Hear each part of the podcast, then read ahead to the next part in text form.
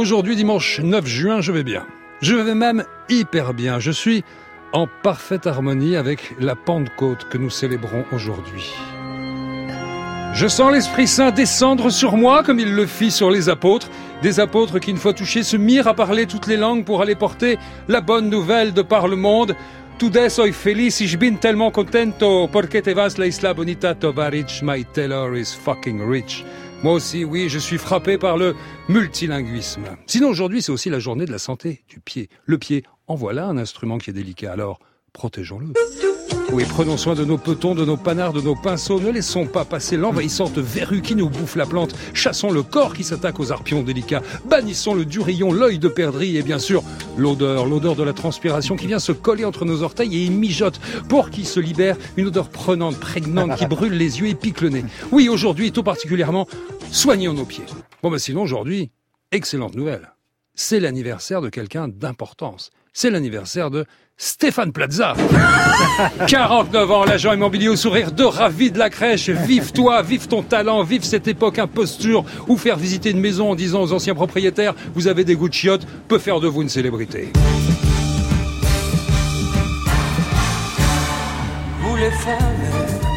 Bonjour et bienvenue dans Vous les femmes, l'émission du dimanche podcastable à volonté bien entendu. Pour m'accompagner, l'homme de tous les talents qui est en train de se gratter l'œil, j'espère qu'il est réveillé, qu'il n'essaie pas.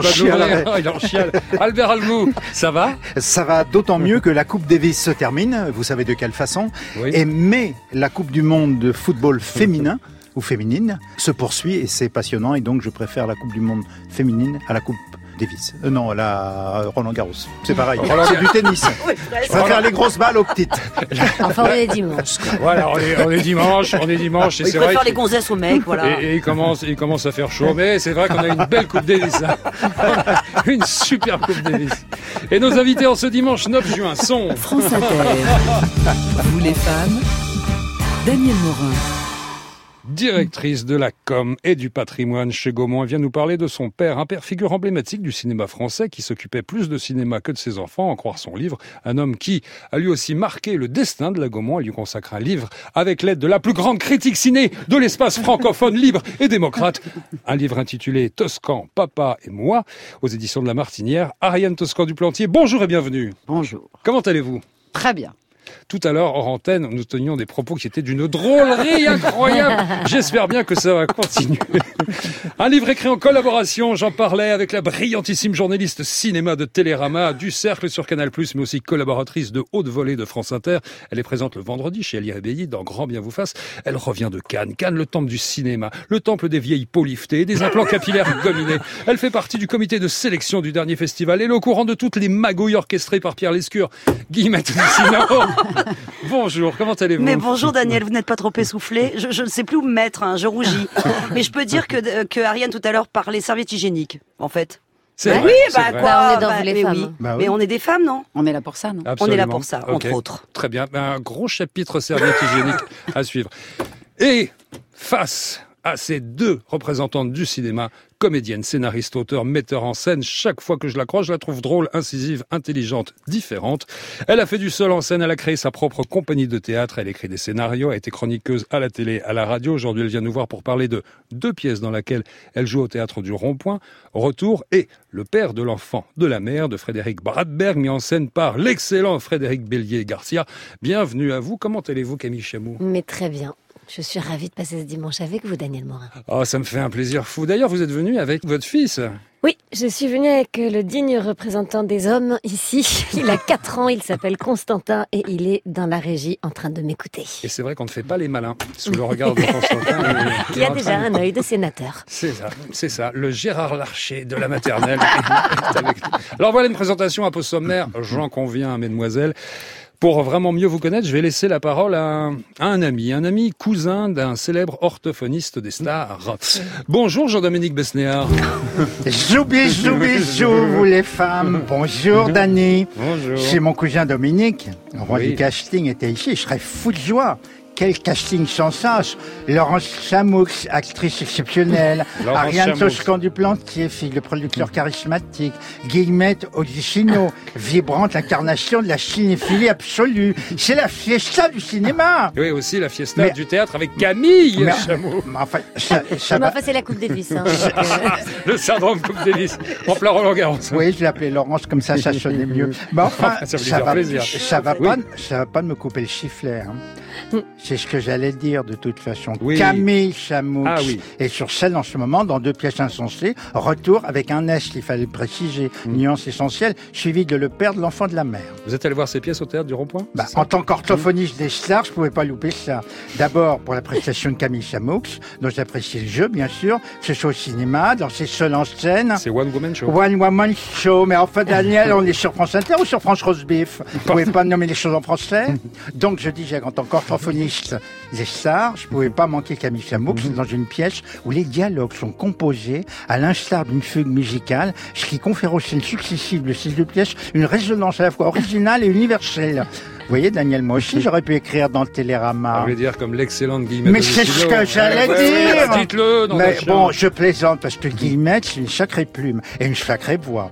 Et je vous le dis, en tant qu'orthophoniste des stars, son élocution est aussi captivante que ces sujets qu'elle traite avec passion. Passion du cinéma, donc, qui anima aussi Daniel Toscan du Plantier. Mais c'est ce que j'allais Ah, dire bah, dites-le. Daniel Toscan du Plantier, dont Ariane, sa fille, avec Guillemette Odicino, Odicino elle est partout celle-là, raconte le destin singulier dans un livre que mon cousin adorait, parce qu'il faut voir les artistes prestigieux qui figurent au générique. Hein. Patrice Chéreau, Téchiné, Bresson, Bergman, Fassbinder, Soklmoklik. Jerzy Skolimowski. Mais c'est ce que j'allais Ah, bah, dire allez dire aussi que c'est un livre sans sas, passionnant. Bonne émission et jou bisous à tous. À. Bisous, à toutes. France Inter, vous les femmes, nous sommes ensemble jusqu'à 18h. Ah, je sais que c'est le genre de musique qui vous fait plaisir, en tout cas à vous, Guillemette. Earth, Wind on Fire, let's groove.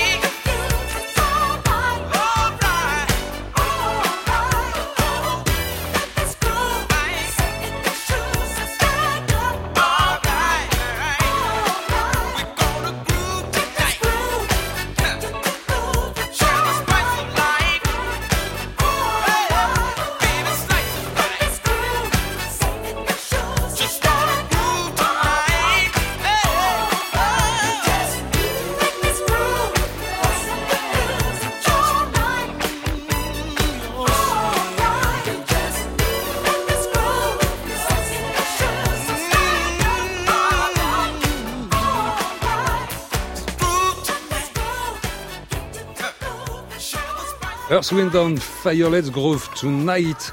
Vous les femmes, France Inter, jusqu'à 18h. Vous les femmes, uniquement les femmes. Daniel Morin Ah oui Les femmes vont apprécier. sur France Inter.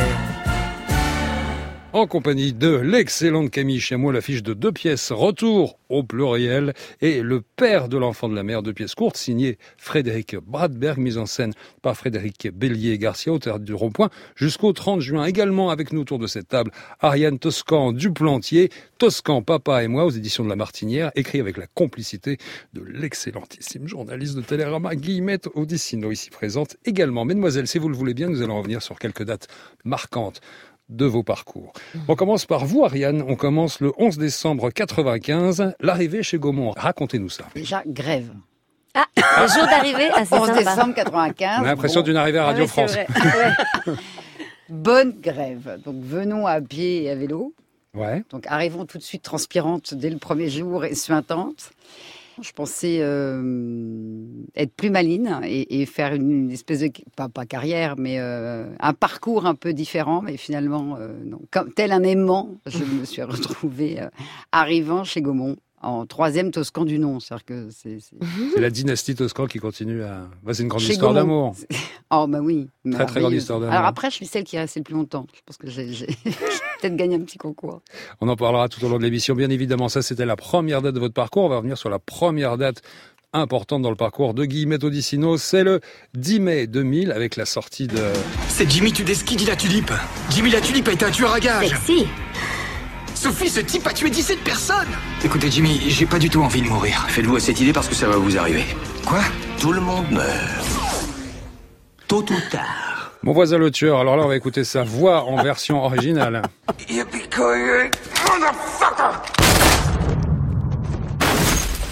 Ce délicat motherfucker, c'est Bruce Je- Willis. oui, je Et c'est pour, pour le film Mon voisin le tueur. Racontez-nous cette Bah, je anecdote. dois ma carrière à Bruce Willis.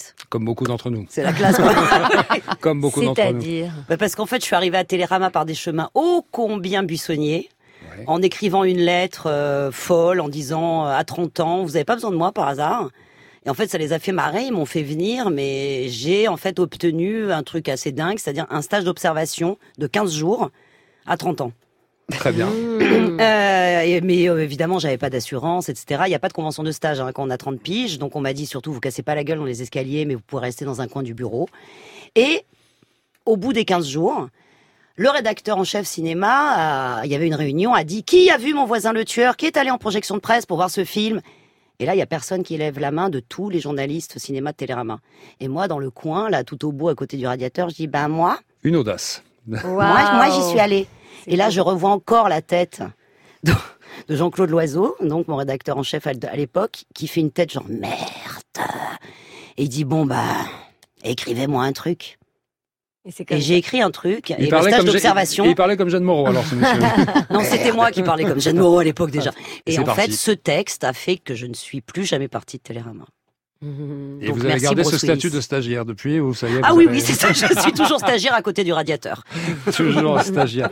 Camille, en 2000, tout pile, premier engagement rémunéré, c'était au théâtre Sylvia Montfort. Exactement. Ça donne quoi comme effet On se dit, ça y est, c'est fait On se dit, euh, c'est l'aboutissement. Euh, c'est vrai, en plus, euh, le- vraiment, la première fois que je me suis dit, je vais vraiment être... euh, Tous mes copains, ils, ils étaient en plein dans leurs études. euh, Et en fait, euh, quand j'ai passé l'audition sans en parler à ma famille et tout, parce que vraiment, j'étais destinée à faire des études littéraires un petit peu poussées. Et, euh, et voilà, et je leur avais pas dit du tout que je passais ce truc. Et quand je l'ai eu, je me suis dit, bon, allez, je peux leur dire, parce que je vais gagner ma vie, donc ça va passer euh, crème.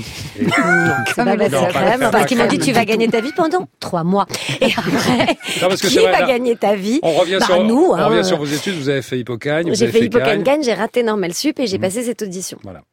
Et, euh, et voilà. Et, en fait, j'ai travaillé très régulièrement après au théâtre à Montfort, donc je n'ai pas ponctionné mes parents, qui aujourd'hui sont très soutenants, mais à l'époque l'étaient moins. Je m'en fous, ils écoutent pas France Inter. je peux balancer. Et c'est pas grave, maintenant tout va bien en Je les temps. aime quand même. Ariane, le 7 mai 1997, présentation du cinquième élément au Festival de Cannes. Le cinquième élément qui est un film avec... Yippee-ki-yay. Bruce Willis. Avec l'excellent Bruce Willis. Ah, vous avez trouvé le Toujours. conducteur dans l'émission est, c'est une spéciale Bruce Willis. Peu de temps après mon entrée chez Gaumont, en fait, euh, il m'explique que je m'occupais de la presse internationale du cinquième élément. J'avais jamais trop fait ça. Bon, donc là, je suis arrivée avec un film, peut-être un chouïa gros pour une première, pour mon stage non rémunéré. Et là, en effet, euh, Bruce Willis. Ah bah moi, j'avais pas osé adresser la parole à Bruce Willis, mais j'avais été euh, parler à son attaché de presse. Ah, c'est génial l'anecdote que vous racontez. Par- Parlez-nous de ça. Non, mais de presse on est dans l'espèce d'ascenseur. Il faut savoir que dans le festival de Cannes, il y a un ascenseur, mais euh, digne des grands hôtels où on met ou l'hôpital où on met les lits, truc énorme on rentre à 40. Donc on est tous là-dedans pour aller à la conférence de presse. Bon, moi je surventile, ça fait trois semaines que je dors pas. Je fais des plannings hein, où, toutes les trois minutes où, où- où c'est impossible avec Citalin. Enfin bon, un truc, un enfer. On se dit ils vont pisser, il y a 10 interviews qui passent. Donc je fais comment? Enfin bon. Bref, on est en ce jour-là, j'ai Bruce Willis devant moi. Bon, on est quand même un peu impressionné devant Bruce Willis. Je me dis, je vais parler à son attaché de presse. Ouais. Donc je vais. Normal. Bonjour, hello. Hi Marianne. Et là, mon directeur général à l'époque me prend à part en me disant Tu n'as pas le droit de lui adresser la parole Je dis Mais je comprends parce que moi, je suis un petit peu attaché de presse aussi. Bon, j'ignore, certes, face à un monsieur un peu plus âgé, certainement un peu senior. Tu ne t'en rends pas compte, c'est une pointure. Tu ne peux parler qu'au sous-fifre. Et là, j'ai rabattu mon caquier et je, je suis rentrée malheureusement pas dans mon petit coin de table parce qu'on a eu trois jours un peu compliqués. Voilà, expérience un peu marrante, le cinquième élément. Contact avec Hollywood. Ouais. Ah bah Mais gros, c'est- gros contact, contact. eye contact. je dirais même plus. Mais la- l'attaché de presse à qui on ne peut pas adresser la parole. Il y a, quand- parce il y a que- des castes Ah oui. aussi chez les attachés de Ah, bah, presse. ah ouais, des stars. Des- Enfin, à l'époque, je pense que maintenant, Bruce Willis, je pourrais même euh, éventuellement avoir un touch contact. Mais à l'époque, il était au, À l'époque, il était au au top. max. Mais il y avait aussi Chris Tucker qui était quand même assez Oui. euh, barge aussi. Et puis non, mais c'est une expérience euh, dingue, cette À Chris. Tucker, vous racontez qu'il se met une mine mémorable et qu'il n'arrive plus à parler quasiment pendant Le la lendemain, il n'est pas au mieux. On va dire qu'il arrive un peu palo. Et euh, les junkets, euh, bon, j'en fais moins aujourd'hui. Rappelez-nous enfin, le les- principe, rappelez-nous le principe. Alors les principes, on les met chacun dans une pièce et on leur change les journalistes toutes les trois minutes. Et voilà. Et donc on les et, on les met et tout d'un coup ils disent je peux aller aux toilettes. Donc Chris Tucker qui avait besoin de se rafraîchir pas Oui. mal dans la matinée, il est allé beaucoup aux toilettes. Bon aux toilettes 10 minutes, 10 minutes par 3 minutes. Bon bah on voit euh, à la fin combien il y a de retard n'ont pas à leur place. L'univers féerique du cinéma. Ouais, c'est ça. On va passer à l'univers féerique de la télévision. Guillemette, en 2007, c'est le crash test et le palmomètre. C'est Canal+. Qu'est-ce Oui. que Ah bah, c'est que ces deux histoires? Bah, c'est idiot, mais c'est un peu, on- tout d'un coup, on, on passe des petits, des petits castings. Nous aussi, on est journaliste de la presse écrite, et puis euh, il y a quelqu'un de gentil qui dit à quelqu'un de gentil ou quelqu'un d'un peu important que euh, pourquoi pas euh, montrer votre bobine à la télé. Donc euh, vous rencontrez des producteurs. euh, vous dites trois choses un peu marrantes et ils se disent ok et en fait et, et vous vous retrouvez en train de balancer des alors oui c'est le, le crash test et tout ça c'était des émissions sur Canal qui étaient très cut où les critiques de cinéma étaient Ah, censées je euh, tiens à dire que c'était horrible pour nous. Parce Ah. que alors, les films pour les films à la c'était- poubelle les films en c'était 12 violent enfin bah quand on les aimait non non, enfin bon, Bon. vous les aimiez pas. mais c'est est vrai que c'était c'était des, des comme ça des, des taglines euh, c'était très mais c'était drôle à, à tourner et puis c'est drôle que alors nous évidemment enfin moi en tout cas pour ma part je ne me regardais jamais à la télé mais on, on commence à recevoir des textos de Ah de ma cousine de la copine de la grand-mère du truc qui dit oh là là on t'a vu à la télé et tout et le truc vu à la télé bah faut être honnête c'est il y a un petit truc euh, sur l'ego et tout. Après, ça passe, mais au début, le côté vu à la télé, c'est quand même à marrant. hein. Voilà, je me la pétais grave, euh, Albert. C'est l'occasion de retrouver ses Mais cousines, non, mais ouais, c'est, en tout cas, ça fait, ça fait des petites récréations et des petites paillettes euh, quand on est dans la presse écrite et parce que ça, ça, ça se tourne vite. Et vous êtes resté, ou Canal est resté fidèle à vous, puisque vous êtes toujours dans le cercle avec euh, le Seigneur. Là, du c'est plus, là, c'est, Oh, ça plus- prend plus Ouais. de temps. C'est mieux, et- on préfère. nous. Bon, alors les, Tu te les- fais démolir sur la longueur, ou tu te fais encenser, ou tu te fais encenser sur on la argumente longueur. plus pour démolir. en fait. Ouais, C'est ça, au moins c'est justifié. La télé également, Camille, la classe en 2005. Et Oui, alors ça, c'est une émission qui a fait date. hein. Ça a marqué les esprits, la réédition de la classe. Je défie qui que ce soit de euh, d'avoir vu une de ces émissions. Mais par contre, elle était animée par François Rollin, qui est génial. Et surtout, euh, c'est par un concours de circonstances également complètement euh, absurde que je suis arrivée sur cette émission, parce que j'avais jamais fait ni de télé ni d'image en général. Et j'avais un copain qui allait passer, qui était humoriste plus ou moins, et qui allait passer leur truc. Et puis voilà. Et j'ai- je me suis retrouvée sur cette émission. Et c'est comme ça, j'ai écrit un sketch pour cette émission, et c'est à partir de là de cette émission que j'ai décidé d'écrire un, un seul en scène. Il y avait Pierre Palmade qui était l'invité de l'émission et qui m'a dit en sortant, euh, non franchement, euh, t'es humoriste, euh, enfin t'es humoriste quoi, enfin t'es humoriste. Quel dragueur, Et- mal. Ouais. Et j'avais dit euh, non non mais non mais en fait je suis là vraiment par hasard et tout parce que moi je voulais vraiment être Patricia Roux à l'époque. On en sur reparlera autre tout chose. J'étais pas sur ce dossier et donc j'ai dit non mais j'ai testé un truc et tout ça m'a mais je crois pas du tout que c'est mon. Il m'a dit mais si c'est complètement ton truc et tout. Et en fait je me suis dit tiens. Bon, je vais essayer et tout et puis j'ai- je me suis entraînée et ça m'a voilà. Mais je pense pas que le sketch a marché. Je veux dire, euh, je pense pas que l'émission a marché. je pense que globalement c'est quelque chose qui, qui n'a pas fait date. Mais ça m'a quand même euh, euh, amené à l'expérience de l'écriture euh, humoristique et de l'écriture solo quoi. En tout cas, Pierre Palmade, sa réflexion, là, ça, pour le coup, ça, ça, fait ça m'a, ça m'a marqué. Mais C'est bienveillant. Ouais, Ouais, ouais, très carrément, bienveillant. Et puis je l'aimais énormément. Et c'est quelqu'un que j'admirais beaucoup. Et voilà. Guillemette, vous, c'est 13 septembre 2014, on se rapproche de plus en plus, c'est Pop Fiction, épisode 3. Bah oui, c'est c'est c'est Ali Rébéi que Éric Libio, autre chroniqueur de Ali Rébéi, me présente un jour dans un bistrot. Il me dit t'es dans quel coin de Paris? Je dis bah là, euh, bah je suis en train de boire un, un pot avec un, un type que j'aime beaucoup et tout. Est-ce que tu veux passer? Je passe. Et quelque temps après, Ali Rébéi m'appelle en disant est-ce que vous voudriez euh, venir euh, intervenir sur Pop Fiction Faut toujours aller boire des pots. Faut aller boire des pots. Mais faut aller boire des- Faut Vivre aller boire des café. pots. Et allez boire des coups. Faut aller dans le métro. En fait, faut être dans le métro en attente de recevoir des messages. faut, faut aller patienter. C'est comme ça que la vie central, bascule. hein. Plutôt sur la vers une, hein. Châtelet. Oui, voilà, c'est ça, vers Châtelet. Puis comme ça, après, on peut se, dé- se déplacer facilement. Mais euh, et puis et, et après, on découvre. euh, mais comme on découvre avec beaucoup de gens dans cette profession, quoi qu'on en dise, on découvre euh, L'enfer de l'alcool. la pas du tout, mais on découvre la fidélité de certaines personnes, c'est-à-dire qu'après Ali change d'émission, c'est plus pop fiction, ça devient euh, Grand bien vous fasse, ça devient ça va pas la tête, et à chaque fois, il estime, il le dit souvent à l'antenne, il estime que on fait partie de sa famille. Bon, et c'est c'est c'est c'est ça, ça fait chaud.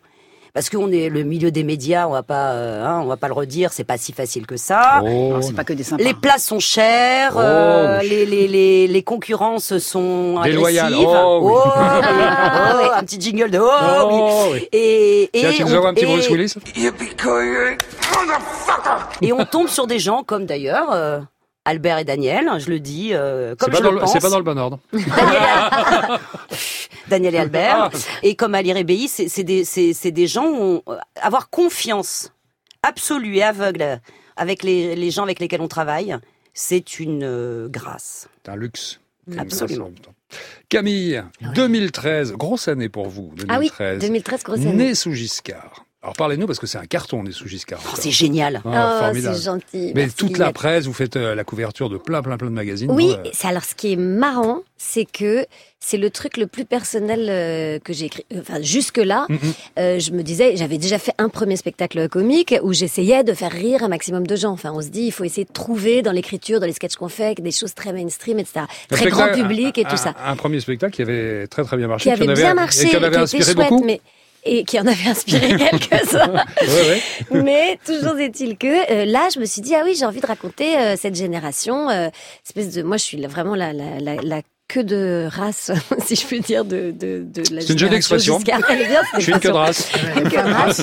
La fin La queue de race de Giscard. Fin d'époque de la Ouais, il y avait génération que de comètes Giscard. aussi qui était possible. Vraiment, à trois ans près, j'étais Mitterrand et ça y est, c'était le glam, la génération Mitterrand, la folie. Bon, non, mais non moi, je suis, je suis vraiment génération Giscard. Il est venu vous voir. il est venu complètement me voir le 9 mai. Je m'en souviendrai toute ma vie, le 9 mai 2014. Et voilà. Et c'est vrai que euh, j'ai écrit ce spectacle Né sous Giscard en me disant, bon, on va bien voir qui. Et c'était le truc le plus personnel que j'ai écrit. Et en fait, c'est le truc qui a le mieux marché. Et donc, ça a été un vrai tournant parce que c'était un solo et que c'était une façon très personnelle d'exprimer énormément de choses sur ma génération et qu'en fait, je pense que j'ai trouvé à ce moment-là une, une forme d'identité euh, artistique, quoi. Et en même temps, j'ai écrit Les Gazelles Voilà. qui était euh, un film inspiré du premier euh, One Man Show que j'avais écrit, Camille Attaque, et qui était une histoire d'une jeune femme qui se retrouve confrontée au célibat, qui a une, une longue, longue histoire d'amour, et qui se retrouve confrontée au célibat à la trentaine, et le célibat la rend suspecte. Alors les gazelles, justement, on va, on va écouter un petit morceau. Attends, attends, attends, ça va pas du tout. Une crise d'angoisse. Mais je suis pas angoissée, putain, j'y arrive plus. C'est quand même beaucoup plus rigolo de se retrouver célibataire à nos âges que de rester avec quelqu'un quand ça va plus. Ce qui est bien dans les ruptures, c'est qu'en moyenne, tu perds de taille. Qui t'as envie de pécho? Tout le monde s'inquiète pour toi. Je suis célibataire, hein. je suis pas malade. Pourquoi tu veux que je m'en aille? T'appelles comment De la rupture. tu perds de taille. C'est atroce, c'est atroce. Mais là aussi, Je ça. l'ai encore dit il y a quatre jours à une copine. Je Ça- lui ai dit, mais c'est génial Dans Guillemets- une rupture, tu perds de taille. Guillemette. Ah oui, c'est un, film épatant. Moi, je l'ai découvert bah, pour Télérama. Oui. Je suis rentrée de la projection en disant, mais c'est le film de Nana de maintenant. C'est parce que c'est à la fois, il y a, il y a- il y a tout, le dosage est parfait. C'est-à-dire, d'abord, bon, c'est hyper drôle, le casting est nucléaire dans ce film. Et, et en plus, il y a, il y a ce dosage qu'on cherche tout le temps, c'est-à-dire de féminisme, mais au sens de d'émancipation, mais même un peu bordélique et tout, de vraie complicité entre gonzesses. C'est un film de meuf, quoi. C'est un truc, mais pour ceux qui l'ont pas vu, euh, foncez dessus. C'est un film en plus, c'est aujourd'hui et maintenant, ça résonne, mais grave. Ah, ça me fait plaisir. c'est Est-ce qu'on peut trouver un meilleur attaché de presse? Non, je crois pas. Je crois pas, merci. C'est aujourd'hui et maintenant qu'il faut voir le film. Ouais, c'est bien. Ariane, on passe à mai 2019. Toscan, papa et moi à la Martinière, un livre que vous venez nous présenter aujourd'hui sur France Inter. Alors le point de départ est assez paradoxal et parfaitement illustré par la réflexion, une réflexion de votre frère David. Quand vous lui annoncez que vous allez écrire ce livre, il vous répond Qu'est-ce que tu vas raconter? On ne le connaît pas. C'est vrai. Mais en fait, le point de départ du livre, Ouais. c'est- même ma mère qui raconte une anecdote que je trouve finalement, en l'écoutant, enfin, j'ai un petit contre-coup, je me dis c'est épouvantable ce qu'elle raconte. En fait, je ne connais pas ces gens qui sont Mm. mes parents. Et je me dis peut-être que je devrais me pencher un peu plus sur la question. Je voulais en fait apprendre à le connaître mieux et je voulais me le réapproprier. En fait, finalement, après coup, j'ai compris la démarche, après l'avoir fait. Donc vous parlez donc de Daniel Toscan du Plantier. On a tous entendu le nom de ouais. Daniel Toscan du Plantier. Mais qui était-il en fait, Guillemette? Ah, c'est moi qui le dis, du coup, Ah, bah oui, bah, c'est sûr, coup, c'était pas mon père, donc moi je peux me permettre. Oui, c'est pour ça. Pff, Oh là là. Euh, mon C'est Dieu. ce que tu dis, Guillemette. Mais d'abord, il a, il a travaillé dans le milieu de la presse. Après, euh, il, a, il, a, il est donc rentré chez Gaumont et a insufflé à Gaumont, qui était une, une grande maison, mais peut-être qui s'endormait un petit peu Qui sur des succès, peu, qui ronronnait un petit peu, a insufflé une espèce de- de- d'envie d'auteur, mais de cinéma d'auteur qui puisse aussi rencontrer grand public. Donc, il croyait qu'il n'y avait pas impossibilité entre Mm. ambition de cinéma et rencontre avec le grand public. Je vais pleurer, je crois. Donc Ouais, voilà. Donc ça, il croyait ça. En revanche, côté cordon de la bourse, comment Oui. dire? Ouais. Il a un peu mis, il a un peu mis Gaumont sur les dents hein, à ce niveau-là. Donc il Bah, en est cela, cela a coûté sa place. ça lui a coûté sa place. Il, il s'en est, il- après, il est parti de Gaumont et devenu producteur indépendant.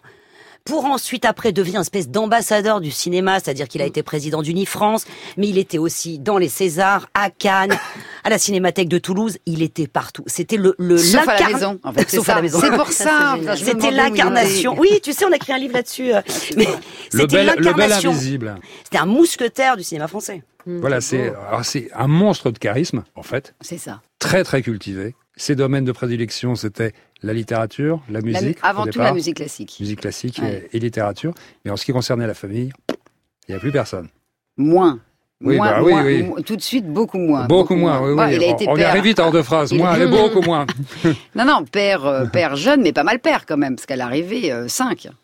Cinq à l'arrivée. Et à chaque fois avec euh, des comédiennes euh, de prestige à chaque pas fois. que des comédiennes. Votre maman, votre maman, Ah, ma Marie- maman. Marie-Christine. Barrault. Ouais. Il est avec votre maman, ça se quitte, ça revient, ça se quitte, ça revient jusqu'à ce qu'elle en ait marre et, Et que qu'elle là elle casse. décide et qu'elle se casse Ouais. et elle va se mettre en couple avec quelqu'un qui va devenir là pour le coup qui aura vraiment des attitudes de papa. Ah, Michel. Baron. Ouais. Ouais.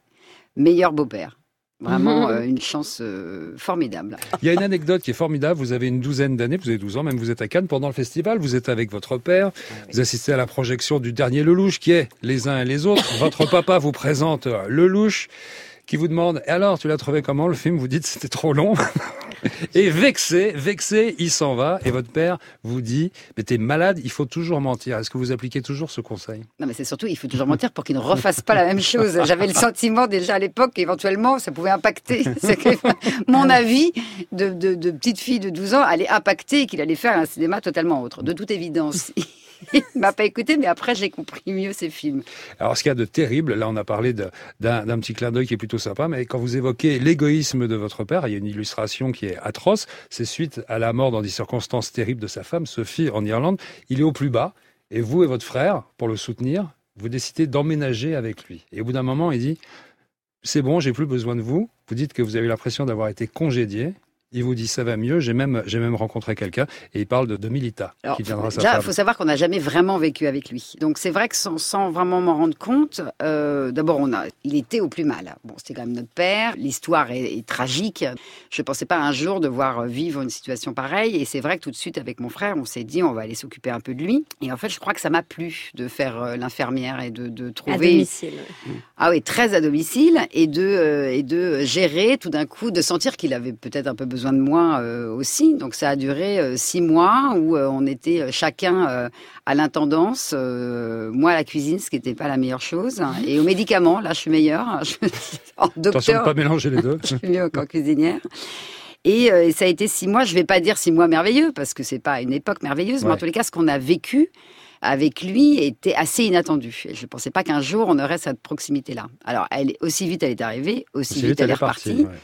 Et en effet, euh, Mélita est rentrée dans sa vie, et je pense après coup, après la blessure de, de nous être fait un peu, euh, avoir eu le sentiment en tous les cas qu'on avait été un peu virés comme des merdes, je pense que ça n'aurait pas pu être autrement. C'est-à-dire qu'à partir du moment où quelqu'un était dans sa vie, en effet, il n'avait plus besoin de nous. Et alors surtout, du jour au lendemain, les relations sont devenues comme elles l'étaient auparavant.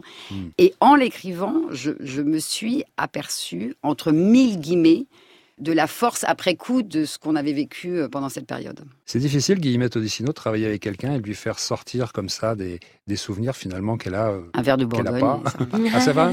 On vous a au verre de Bourgogne pour vous faire parler? Ça aide, c'est Ça sûr. aide. Et en fait, elle dit des choses, elle fait beaucoup d'humour. Et après, il y a à côté une énorme parenthèse, un peu vide, dans laquelle moi, j'étais censée pénétrer.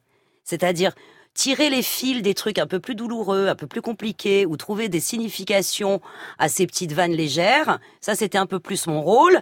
Et après, on mettait tout ça en commun. Toscan, papa et moi, signé Ariane Toscan du Plantier, c'est sorti le 2 mai dernier. Camille Chamou, on passe à vous. Vous jouez du norvégien en ce moment sous la direction de Frédéric Bélier Garcia. Deux pièces courtes, indépendantes mais montées conjointement. Une satire de la famille contemporaine, Dixit, le metteur en scène. Deux pièces graves mais drôles, tragiques et burlesques à la fois. La première, c'est Retour. Ça fait six mois que tu es en congé maladie. Et tout ce que tu fais, c'est de rester là, devant la fenêtre. Il ne faut pas rester là. Il faut que tu arrêtes. Je n'en peux plus.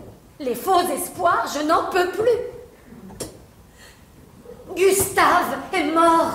Alors un couple en deuil, un ado qui disparaît, ambiance sinistre, jusqu'à l'inconcevable, l'incompréhensible. Le fils revient et il sonne à la porte. Un fils qui va jamais arrêter de revenir, qui va passer son temps à revenir, c'est absurde, qui peut appeler à plusieurs interprétations, c'est absurde, Albert. Bah oui, parce que euh, on peut prendre ça au premier degré, l'histoire d'une disparition et des retrouvailles, mais ça peut être aussi euh, les retrouvailles fantasmées par des parents dont l'enfant est réellement mort. Vous, vous disiez dans une précédente émission qu'il y avait plusieurs interprétations que les spectateurs vous donnaient l- chacun leur version. C'est un peu ça? Exactement. Après, moi, j'ai également mon interprétation et euh, le, le metteur en scène aussi, mais il y a une chose Est-ce que vous est avez la même avec le metteur en scène?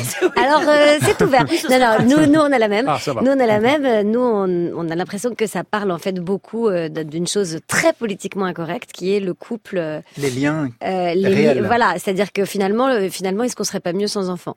Et qu'il y a quelque chose comme ça qui sourd dans la pièce, alors que ça commence comme une espèce de pièce norvégienne hyper très très dark avec euh, un père qui regarde par la fenêtre et la neige et je sais pas quoi. Et, et vraiment on se dit oh là là il y a un enfant mort. Et, et c'est très drôle parce qu'on le fait on essaye de le faire vraiment très sincèrement très au premier degré. Ce Ça début où on se dit mais mon Bergman. dieu mais oui mais qu'est-ce que c'est que ce truc? Je suis tombée dans quoi avec cet enfant mort et ces gens qui regardent la neige? Et en fait ce fils revient revient n'en finit pas de revenir et ils sont de moins en moins contents qu'il revienne. Et après je ne raconte bien sûr pas vers où ça va mais pour moi ça raconte euh, deux choses, et pour le metteur en scène aussi, deux choses simultanées qui sont finalement qu'est-ce que le couple euh, avec et sans enfant, et euh, surtout aussi le fait que quand on a un enfant, il y a toujours un moment où il disparaît. Et donc cette figure, cette espèce d'image de la mort et du retour perpétuel de l'enfant jusqu'à, mais de moins en moins présent dans la famille, jusqu'à disparition totale, c'est un peu la métaphore du passage à l'âge adulte et bah au revoir enfant à qui j'ai tout donné et qui finalement va Et vivre sa vie loin de moi Qui- et qui s'en rembourse jamais. Toute sa vie. Tu m'entends, mon fils? Bon. Euh, Toujours en régie. Et voilà, et donc euh, je, je, je trouve que la pièce est très forte, que l'écriture est très forte, qu'elle a une forme presque parodique, en effet, de ce théâtre et de ce cinéma norvégien, mais pour euh, voilà, pour euh, exprimer euh, assez profondément, je trouve, et de manière très politiquement incorrecte, ce que ce que c'est la parentalité. Et la deuxième pièce, ça s'appelle Le père de l'enfant de la mère. C'est pas chouette quand on fait des choses ensemble, quand on prend le temps de faire des choses euh, ensemble. Si. Et Frida aime, hein, je m'en rends bien compte. Elle aime quand on fait des choses ensemble. Bon, c'est un jeune couple qui se partage la garde d'un enfant, hein, une scène ordinaire de la vie qui par la suite plusieurs variations, hein, et ça va passer du banal à l'inquiétant, même de l'harmonie à la déchirure. Et vous trouvez ça très musical, Albert? Bah, très musical parce que la phrase qu'on vient d'entendre à l'instant, là, elle est dite par le père, mais cette phrase va être dite légèrement changée, donc variation autour d'un thème, par la mère, reprise différemment ensuite par le père, et de même que la situation initiale semble se répéter, en fait, elle ne se répète pas. Il y a des légers décrochages, des variations à chaque fois, et donc l'écriture est absolument formidable. C'est une écriture sous forme de, de fugue, puisque l'auteur est féru de musique et lui-même C'est un compositeur, je compositeur crois. à la base. Et il a pris quelques topics du quotidien d'un d'un avec un enfant et il les a fait varier, euh, non pas à l'infini, mais dans le sens d'une histoire. Alors un sens euh, assez lucide, hein, je dirais. Mais effectivement, on voit euh, par ces petites variations comment les choses évoluent, al- alors que le couple au départ s'entend très bien. Il y a un enfant très bas âge, etc.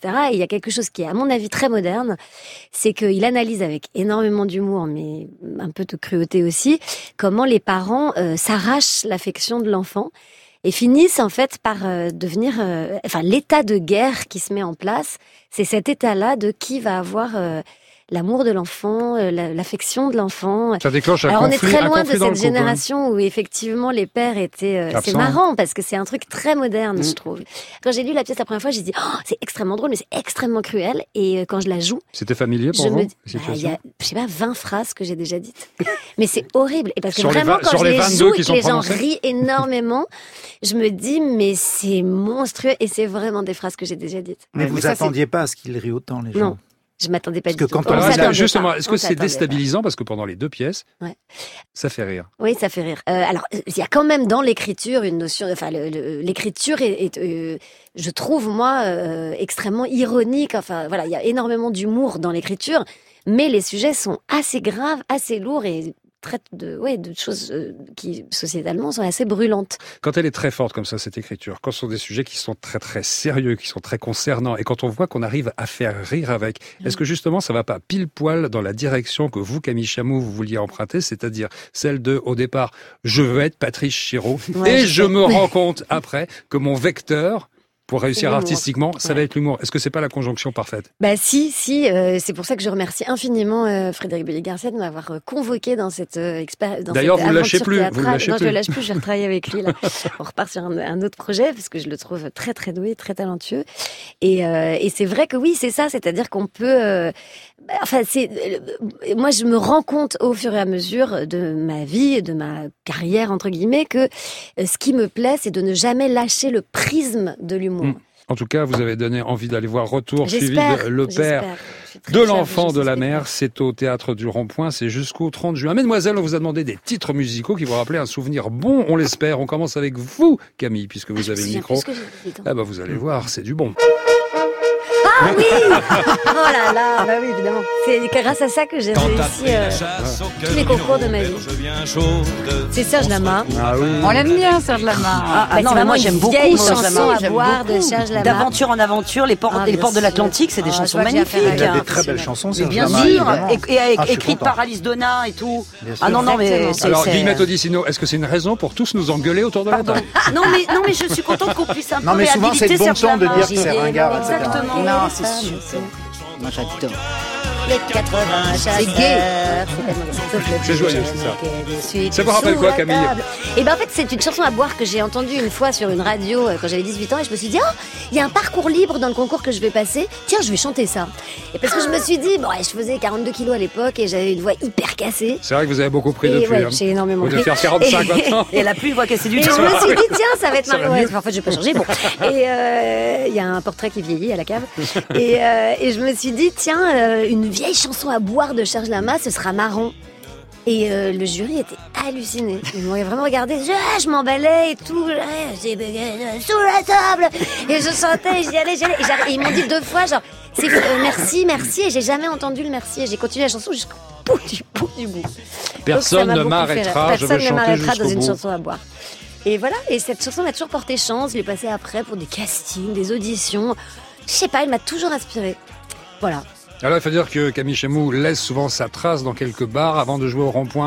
La pièce était rodée à Angers, si je ne m'abuse, et tous les soirs c'était karaoké. C'est bien ça? C'est vrai, j'aime beaucoup le karaoké. Et à Paris, bah, c'est vrai qu'on a peu l'occasion du karaoké. Donc moi, dès qu'il y a une création en province ou un film en province, je suis bien contente d'aller trouver le karaoké du, du coin. Ce que j'aime me bien, c'est le- d'honneur d'emmener toute l'équipe. Ce que j'aime bien, c'est le ton que vous prenez pour en parler. On a l'impression que c'est confession intime. Bien oui, j'aime le karaoké. J'aime le karaoké. Euh, J'adore le karaoké et je convertis beaucoup de gens au karaoké. Il faut venir au festival de l'Alpe d'Huez où on fait un bon, Un bon, super bon karaoké. Vous nous organisez ça, rien Ah oui. Ah oui, moi je suis très très karaoké. Ah, mais ça me fait plaisir, dis donc, on se retrouve autour de cette table. Ah, c'est bien là. Ah bah Ariane, tenez, justement, on reste dans l'ambiance festive avec vous. la mienne.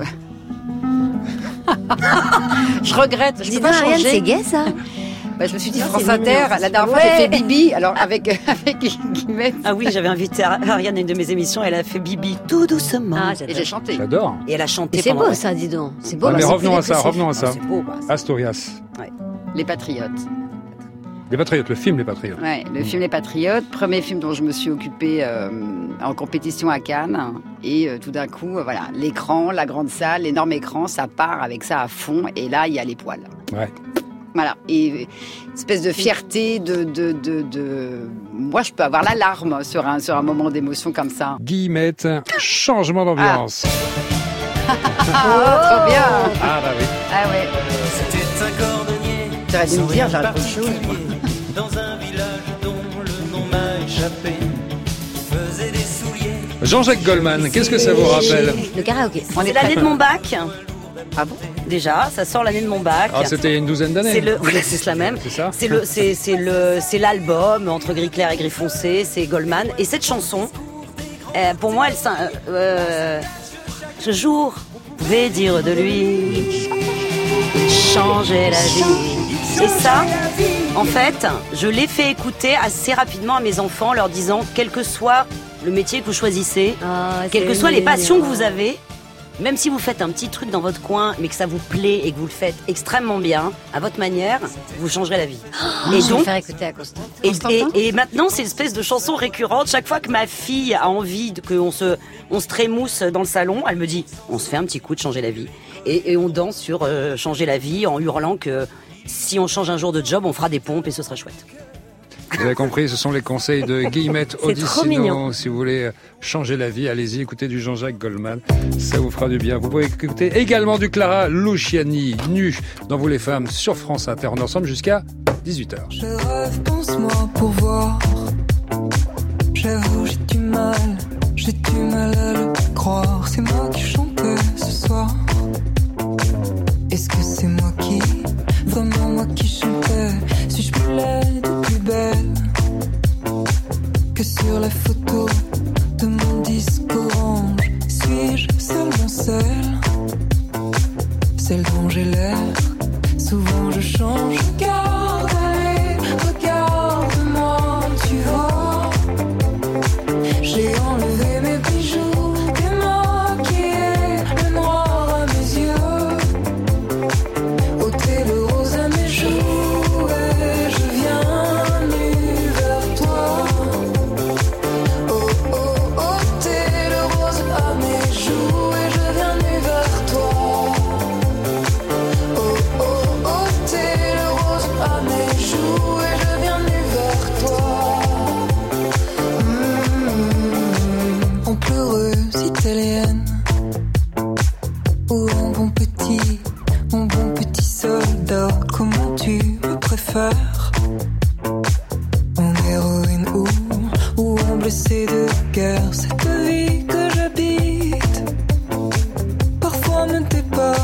parfois est trop petit. Peur que ma chance me quitte.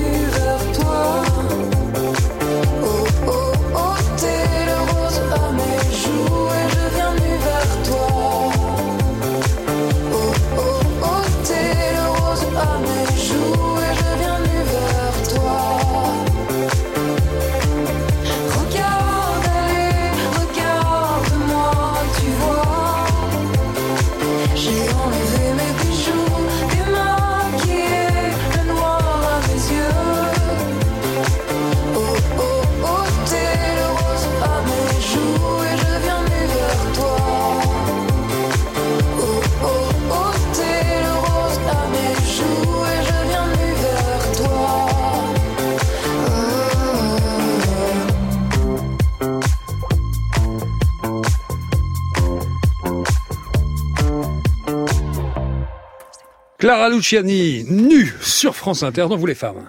Vous les femmes, Oh, ange de douceur, Daniel Morin étends sur ma souffrance sur France Inter. le charme caressant de ta douce présence. Douce présence également de Camille Chamois, l'affiche de deux pièces retour et le père de l'enfant de la mère, deux pièces courtes signées Frédéric Bradberg, mise en scène par Frédéric Bélier Garcia au théâtre du Rond-Point jusqu'au 30 juin. Si vous a pas donné envie d'y aller, je sais pas ce qu'on peut faire de plus. Ouais, moi non Deux plus. pièces formidables, vous allez voir. C'est dur, mais ça fait rire. Oui. C'est bien ça On est d'accord, Camille Exactement, Daniel. Ariane Toscan du Plantier, Toscan, Papa et moi aux éditions de La Martinière, écrit avec la complicité de l'incroyable Guillemette Audition. Mais peut-être qu'on va Ça ça va va devenir être suspect, là. Est-ce que ça va être Guillemette écrit avec la complicité Ouais. d'Ariane Toscan Ça va J'ai l'impression que ce sera mieux. Ouais, Ça va devenir suspect. euh, stop. Vous croyez? Chaque Je- semaine, je Alberto, sais que vous m'aimez, Daniel mais je je vous sais. aime d'amour. Albert Algou nous broche le portrait d'une femme quasi inconnue et qui pourtant, qui pourtant était exceptionnelle. Et aujourd'hui, c'est le portrait de Florence Dixie. Et on va voir, elle est un peu beaucoup d'actualité. Alors, il était une femme, Florence Dixie. Fille du huitième marquis de Queensberry, elle naît en Écosse en 1855. Dès son plus jeune âge, elle se passionne pour le sport, montre de belles dispositions pour l'écriture et rêve de voyage. Ainsi, las des mondanités aristocratiques, Dixie part pour la Patagonie. Et de son voyage, elle ramène un jaguar, mais cet animal de compagnie insolite tue plusieurs daims dans le parc royal de Windsor et doit être, le pauvre, placé dans un zoo. En 1880, Dixie est envoyée en Afrique du Sud par le Morning Post comme correspondante de guerre, puis elle rédige des articles d'inspiration progressiste. Ainsi favorable à la Home Rule, l'autonomie interne de l'Irlande, elle échappe à une rocambolesque tentative d'assassinat ourdie par certains nationalistes. Quasi contemporaine de la suffragiste Emmeline Pankhurst, Dixie s'engage aussi dans le rude combat pour l'émancipation civique des femmes. Elle propose l'égalité des sexes dans le mariage, le divorce, la mixité dans l'éducation. Elle est membre de la National Union of Women's Suffrage Societies, pardon pour mon accent, revendiquant le droit de vote pour les femmes. En 1890, Dixie publie Gloriana ou la Révolution de 1900, qui peut être considéré comme un des premiers romans de science-fiction féministe dont l'héroïne Gloriana se fait passer pour un homme afin d'être élue à la Chambre des communes, à la suite de quoi les femmes obtiennent le droit de vote. Florence Dixie joua aussi un rôle déterminant dans la fondation du football féminin. Et c'est à ça où je voulais en venir. C'est en Écosse, le 7 mai 1880, que se déroule le tout premier match de football féminin. Bientôt interdit en Écosse, le foot féminin poursuit son aventure en Angleterre, grâce notamment à Florence, qui devient présidente et mécène du British Ladies Football Club, et elle déclare les filles doivent entrer dans l'esprit du jeu avec de l'âme et du cœur. Les matchs organisés dans toute l'Angleterre attirent un public énorme. Ainsi, le 23 mars 1895, au stade Crouch End, le premier match officiel du British Ladies Football Club contre une équipe nord-londonienne, eh bien, ce match se dispute devant un public de 15 000 personnes. Mais dès le début des années 20, les instances masculines refusent d'admettre des licenciées féminines qui doivent alors s'organiser en fédérations et ligues indépendantes en Angleterre comme en France. Pour la petite histoire, il faut quand même le rappeler, le championnat de France féminin s'arrête en 1933 et le régime de Vichy en 1941 décrétera que le foot est nocif pour les femmes et il l'interdira. Il Bah faudra oui. attendre la fin des années 60 pour assister au renouveau du foot féminin. Les fédérations anglaises, françaises et allemandes reconnaissent officiellement cette pratique en 1969. À partir de là, le nombre des licenciés augmente rapidement. Donc l'histoire du foot féminin, il est lié à l'histoire du féminisme et c'est important de le rappeler. Florence Dixie meurt en 1905. Total respect pour Florence Dixie. Vous aviez entendu parler de cette jeune femme Non, mais j'adore cette Mais c'est chronique. important de la connaître. Important de la connaître en pleine Coupe du Monde féminine qui a lieu, je vous le rappelle, en ce moment en France. Vous les femmes. Oh, c'est trop horrible. Sur France Inter. Ariane Toscan du Plantier, vous êtes directrice de la communication et du patrimoine chez Gaumont. Dans trois jours, c'est l'inauguration de l'exposition Gaumont à l'hôpital La Riboisière. Qu'est-ce qu'on va y voir? C'est euh, soigné par le rire. Donc on va voir que des gens qui Ah. rient en énorme partout dans les jardins et dans les coursives de ce magnifique hôpital La Réboisière. Et surtout, on a organisé un petit ciné-club. Alors faut-il être malade pour avoir accès aux chambres? Mais que trois fois par jour, nous montrerons des films Gaumont dans les télés des chambres des hôpitaux. Et j'aimerais bien qu'on arrive à le pérenniser. Là, Puisqu'on parle cinéma, Camille Chiamou, en janvier prochain, vous serez à l'affiche d'un film avec Chantal Lobby, un film que vous qualifiez de super. C'est quoi C'est vrai. Il est super. Ah bon C'est étonnant. Alors vraiment, il est trop chouette. Euh, c'est vrai, je pense qu'il va être très très très bien. C'est Chantal Lobby et moi. Et, c'est- Et c'est- non, ça va être super. c'est vraiment, ça va être très très chouette et ça s'appelle Sol en effet. Et c'est une très jolie rencontre. Vous avez bien mérité des cadeaux, mesdemoiselles et les cadeaux, c'est l'affaire d'Alberto. Alors pour vous, Guillemette Audichino, je vous l'avais promis depuis longtemps, Mikhail Bulgakov, le roman de Monsieur de Molière, Oh, ça. Folio, qui est franchement la- certainement la meilleure biographie écrite sur Molière, c'est très très plaisant. Ensuite, deux livres très plaisants également, publiés Merci, par les Albert. excellentes éditions Les Plumées, qui retrouvent, rééditent, réhabilitent des œuvres rédigées par des auteurs E. Alors d'abord, euh, bah, pour vous, Ariane Toscan du Plantier, La Belle et la Bête de Gabrielle Suzanne de Villeneuve, qui en 1740 écrivit la première version moderne de ce conte, qui sera donnera lieu à un film plus tard, hein, un film de Cocteau. Et Gabrielle Suzanne de Villeneuve, eh bien, c'est une des premières femmes à s'être lancée au XVIIIe siècle, à 26 ans, dans la carrière littéraire. Et chez le même éditeur, Même les- âge que moi. tous les plumés. Alors ça, c'est pour vous, Camille Chamou. Pardon, vous êtes loin. Trois sœurs rivales de Marie-Louise Gagneur-Allal. C'est un, un auteur euh, euh, qui était né en 1864. C'était une femme qui avait interpellé l'Académie française sur la féminisation nécessaire des noms de métiers. Elle faisait partie de la Société des gens de lettres. Elle a une œuvre très intéressante pour l'émancipation des, des filles par l'éducation. Elle était pacifiste, anticléricale et très drôle et tragique à certains moments aussi, comme la pièce que vous jouez d'ailleurs en ce moment, comme les deux pièces. Voilà, trois Merci, sœurs rivales. Merci beaucoup. L'émission est terminée, les amis. Aujourd'hui, nos invités étaient Ariane Toscan du Plantier pour Toscan, Papa et moi aux éditions de La Martinière. Elle était accompagnée de celle qui a coécrit le livre, Guillemette Odissino, l'étoile la plus scintillante de Télérama. Également avec nous, Camille Chamou qui joue jusqu'au 30 juin dans deux pièces courtes signées Frédéric Bradberg. Retour et le père de l'enfant de la mer au théâtre du Rond-Point. Merci Albert Algou. À la réalisation de cette émission, Marie-Nique Bravo. Rimbaud, attachée de production Christine Kern, à la technique l'excellent Rémi Sistiaga, programmation musicale Thierry Dupin. La semaine prochaine, nos invités seront Sonia Camet et Mélodie Mouret. Au revoir, bon dimanche à l'écoute de France Inter, ça va de soi. Moi, je vous donne rendez-vous demain à 6h57. Merci. Merci. Si tous les hommes étaient comme ça. Ah oui.